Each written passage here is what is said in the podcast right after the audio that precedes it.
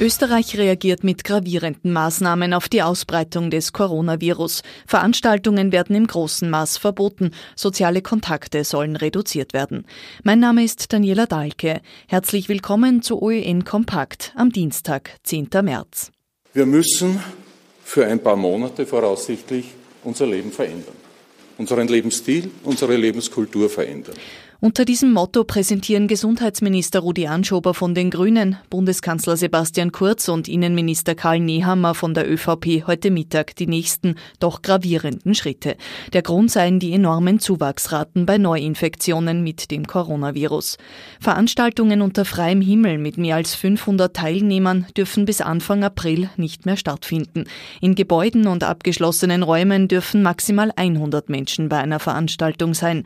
Ab morgen ist der Erlass Erlass gültig und wird von der Polizei auch kontrolliert. An Universitäten und Fachhochschulen werden ab Montag keine Lehrveranstaltungen mehr stattfinden. Wie es mit Schulen und Kindergärten weitergeht, lässt die Regierung noch offen, stellt aber in den Raum, dass auch da vorübergehend Schließungen möglich sind. Unternehmen werden gebeten, ihre Mitarbeiter, wenn möglich, von zu Hause aus arbeiten zu lassen. Jeder ist jetzt aufgerufen, direkte Kontakte vorerst so weit als möglich zu vermeiden, sagt Bundeskanzler Kurz.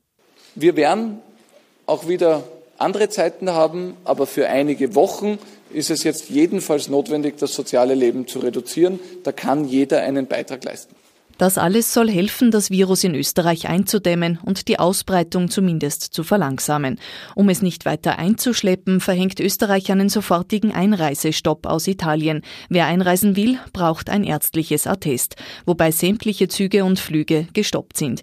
Die Urlauber, die noch in Italien sind, werden über das Außenministerium heimgeholt und müssen danach zwei Wochen zu Hause isoliert bleiben.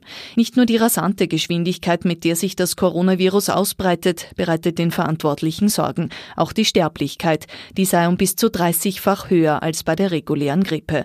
Am Nachmittag will Oberösterreich zu den aktuellen Entwicklungen informieren. Was ist heute sonst noch wichtig? Zur Flüchtlingsfrage ist der griechische Premier Kyriakos Mitsotakis heute in Wien und trifft ÖVP-Bundeskanzler Sebastian Kurz.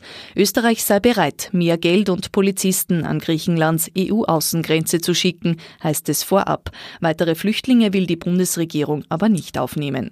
Und damit befasst sich die Polizei in Linz heute. In Linz ist ein Autofahrer Montagabend ausgerastet und auf Fußgänger losgegangen. Der 63-Jährige war mit den Passanten Passanten in Streit geraten und hat sie schließlich mit einem Messer angegriffen und verletzt. Was die Auseinandersetzung ausgelöst hat, wird noch ermittelt. Zum Schluss noch das Wetter der nächsten Tage. Am Mittwoch regnet es anfangs noch vereinzelt. Bei starkem Wind erreicht das Thermometer aber schon bis zu 16 Grad.